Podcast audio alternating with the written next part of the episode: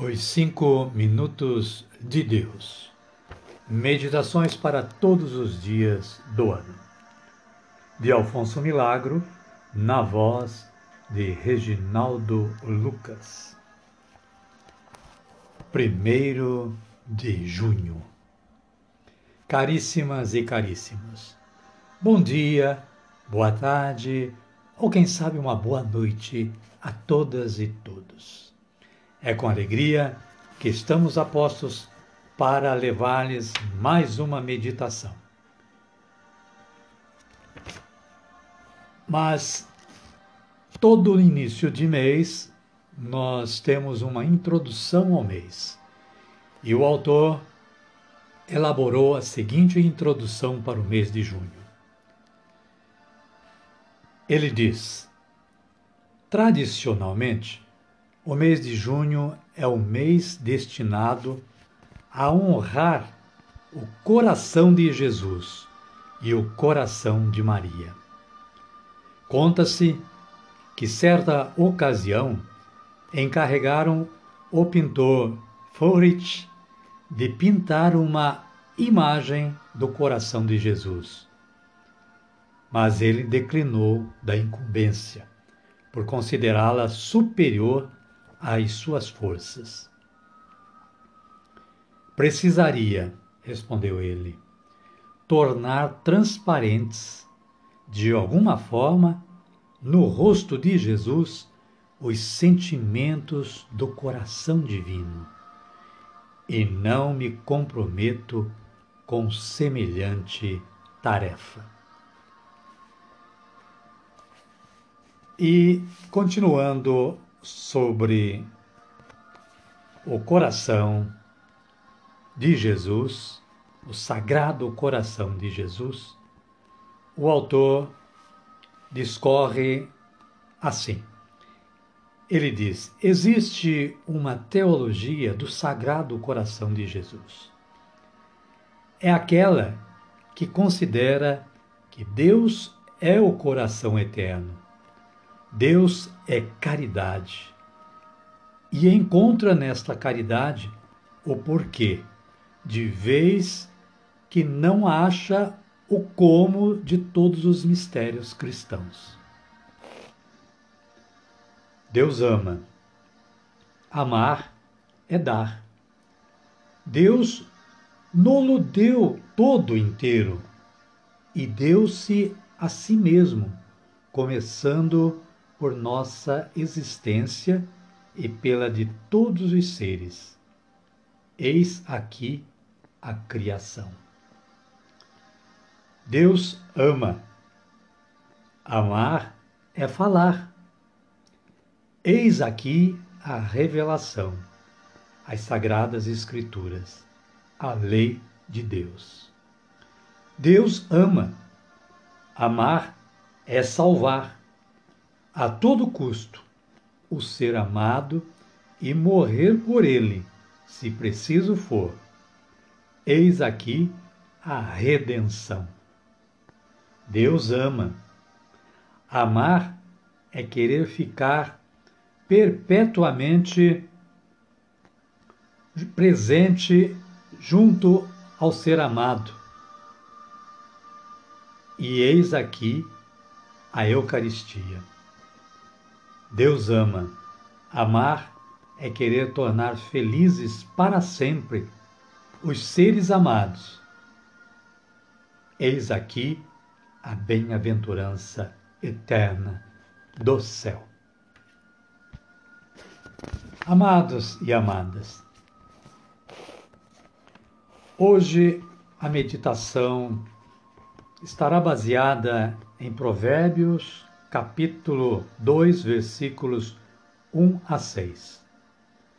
E esta palavra nos diz o seguinte: Meu filho, se acolheres minhas palavras e guardares com carinho meus preceitos, ouvindo com atenção a, a sabedoria e inclinando teu coração para o entendimento, então compreenderás o temor do Senhor e descobrirás o conhecimento de Deus, porque o Senhor é quem dá a sabedoria, e de sua boca é que procedem a ciência e a prudência. Caríssimas, caríssimos, podem conferir, peguem a sua Bíblia, vão lá no livro de Provérbios, capítulo 2, versículos de 1 a 6, e vejam o que está escrito lá. Mas a reflexão de hoje, ela vai nos dizer o seguinte: já se foi o tempo em que se pensava e afirmava que entre ciência e fé havia uma oposição irreconciliável. Hoje se sabe que cada uma tem seus próprios campos, seus cânones e suas categorias. A ciência nos ensina como é o céu, enquanto que a fé nos diz como é que se vai ao céu. A ciência serve ao homem de fé para reconhecer a realidade temporal. A fé serve ao homem de ciência para iluminar essa realidade temporal, orientando-a para o eterno. Devemos esforçar-nos para, a partir do interior da ciência, resgatar a verdade da fé e, a partir da alma da fé, enriquecer as perspectivas da ciência. O homem de pouca ciência encontra dificuldades para chegar à fé. O homem de muita ciência tem o caminho desimpedido para chegar à fé. O homem de pouca fé não se sentirá satisfeito com a ciência. O homem de muita fé nunca terá medo de muita ciência.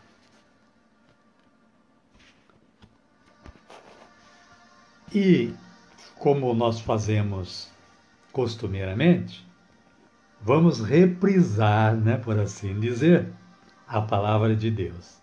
Nós vamos ouvir, ler, gravar e vocês ouvirem com atenção o que diz novamente Provérbios, capítulo 2, versículos 1 a 6.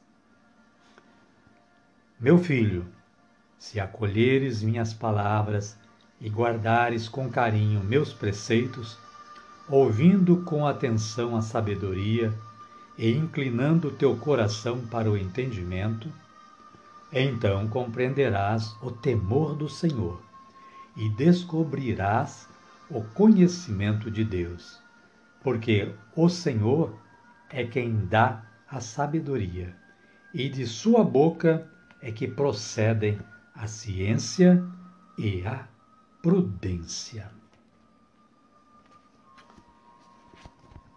Queridas e queridos, o autor faz uma pequena conclusão, dizendo o seguinte: a verdadeira sabedoria consiste em saber encontrar a Deus, em descobri-lo em todas as coisas e acontecimentos. Amém? Amém. Então vamos orar. Vamos agradecer ao nosso bom Deus pela oportunidade de termos gravado esta mensagem para vocês e também de vocês terem ouvido ou estarem ouvindo, ouvindo esta mensagem, o que nós agradecemos muitíssimo. Oremos como Jesus nos ensinou. Pai nosso que estais nos céus, santificado seja o vosso nome, venha a nós o vosso reino, seja feita a vossa vontade, assim na terra como no céu. O pão nosso de cada dia nos dai hoje. Perdoai-nos as nossas ofensas, assim como nós perdoamos a quem nos tem ofendido. e não nos deixeis cair em tentação, mas livrai-nos do mal. Amém.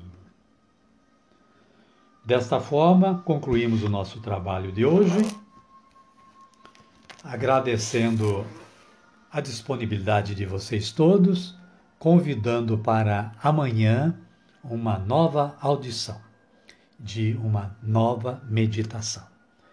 Que a paz de nosso Senhor Jesus Cristo esteja com todos vocês e conosco também. Até amanhã, se Deus quiser. Amém.